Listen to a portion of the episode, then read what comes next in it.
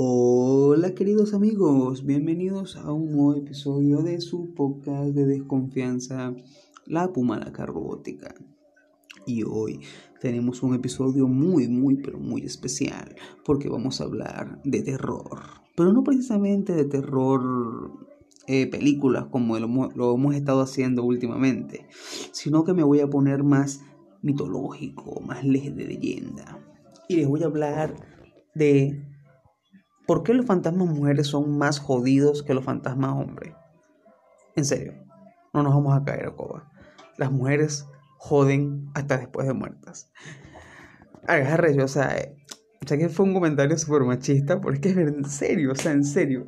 Todos los países del mundo, todos los países del mundo tienen un fantasma mujer súper reconocido. Todos los países del mundo tienen una versión de la llorona. Todos, todos, todos, todos. Es más, en varios países hay hasta varios fantasmas mujer seguidos así. Que tú dices, fantasma mujer, fantasma mujer, fantasma mujer, fantasma mujer, fantasma mujer. Y es increíble, o sea, es increíble. No sé por qué, no sé por, qué pasa eso, pero los fan y otra cosa, los fantasmas mujeres suelen ser más jodidos, más sanguinarios, más vengativos que los fantasmas hombres. No sé por qué tampoco, pero de verdad que es así. Es así, es así.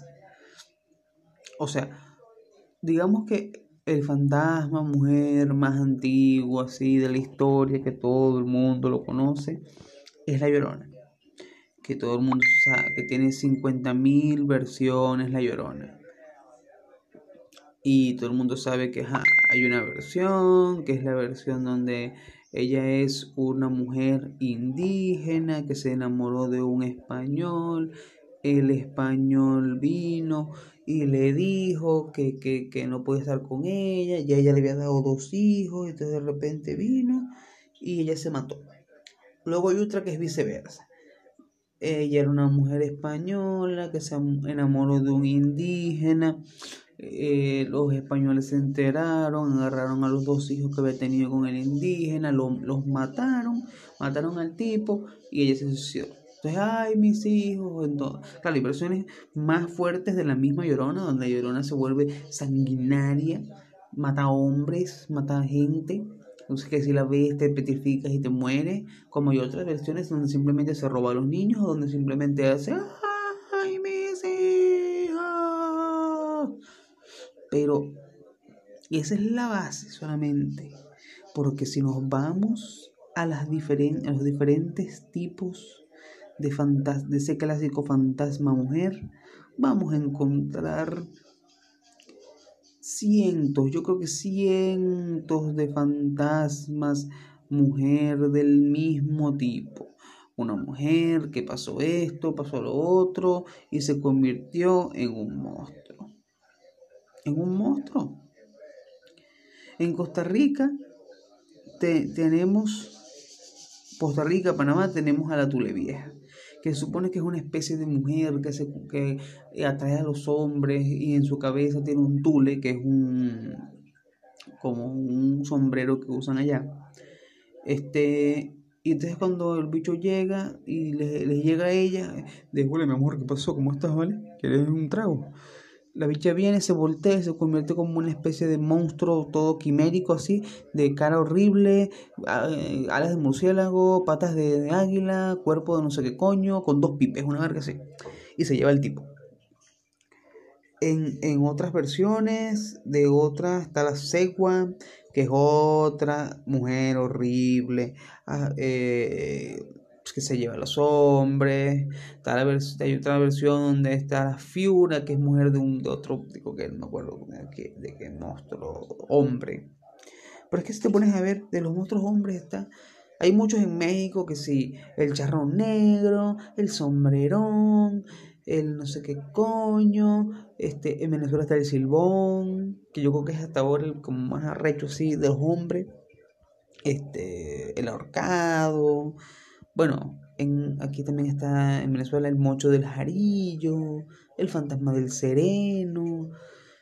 Pero es así como que verga, o sea, son fantasmas que no son tan jodidos. Mientras que seguimos y seguimos nombrando fantasmas mujeres, entonces tenemos que hablar de la ciguanaba, que es una especie de llorona en la cual la dicha viene y, o sea, eso estamos hablando más que todo en vainas así de, de, zonas rurales y eso. Tú te la encuentras en un río, puede ser de día, puede ser de noche, y es una mujer preciosa, con un cuerpo espectacular que tú dices, verga, mami, no puedo volver. Entonces llegas y le dices, y ella es muy coqueta, te dice, como, se te empiezas a embriagar a ti, y como que para tener sexo, relaciones y vaina. Y llega un momento en la que la coño de madre se monta en tu caballo o donde tú la vayas a llevar, y al tú voltear, su cara es la cara de un caballo, pero un, caballo vivo, que relinche, es como un caballo muerto, la calavera de un caballo. Y la gente dice, no, eso hace que el hombre pierda el control del caballo, que se precipite, que, que se mate.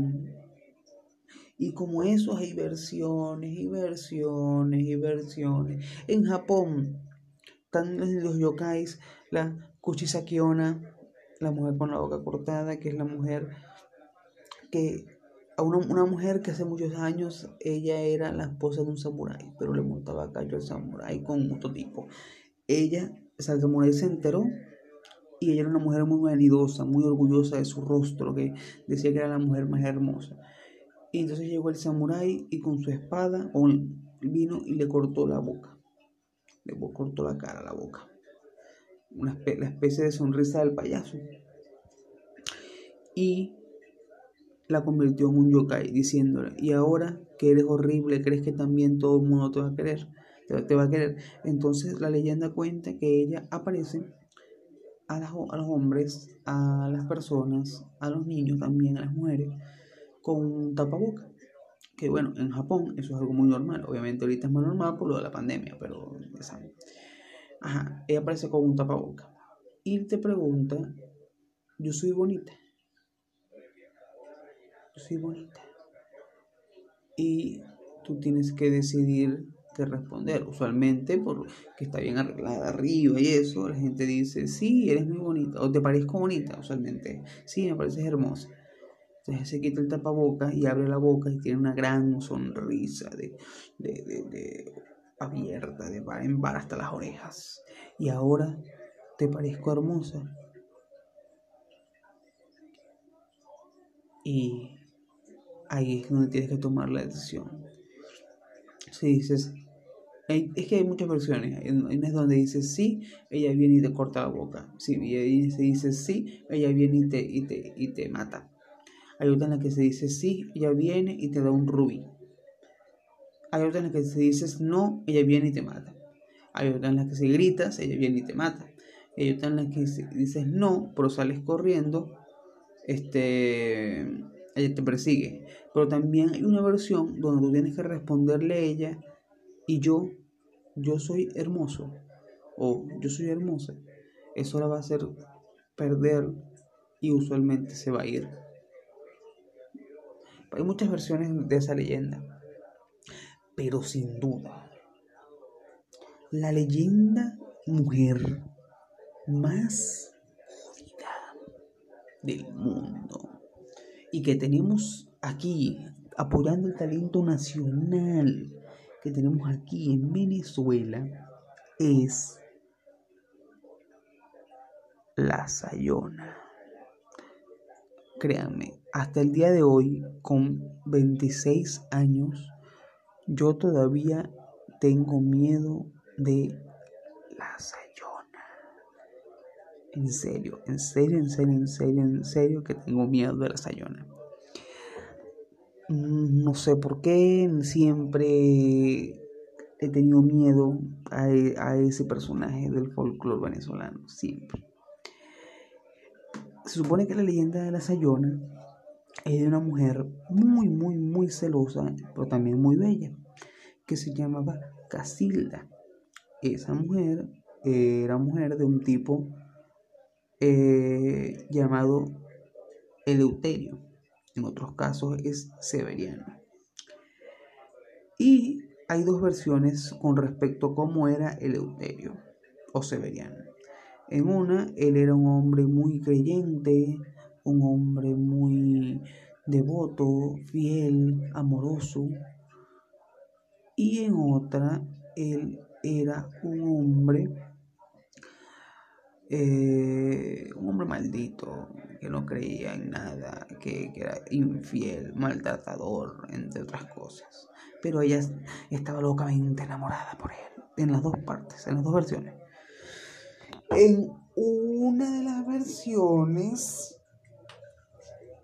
que también se divide en otras dos versiones, unos tipos matan a el esposo y ella en, la locura le vende el alma al diablo y se convierte en la sayona. Y también en Chile la, la conocen como la viudita. En otra versión que también está pegada a la versión donde Eleuterio es un huevo, o Severiano es un huevo. este, hay un tipo que está enamorado de ella y le dice este, que ella le está haciendo, o sea, que, que su esposo le está haciendo infiel con su mamá.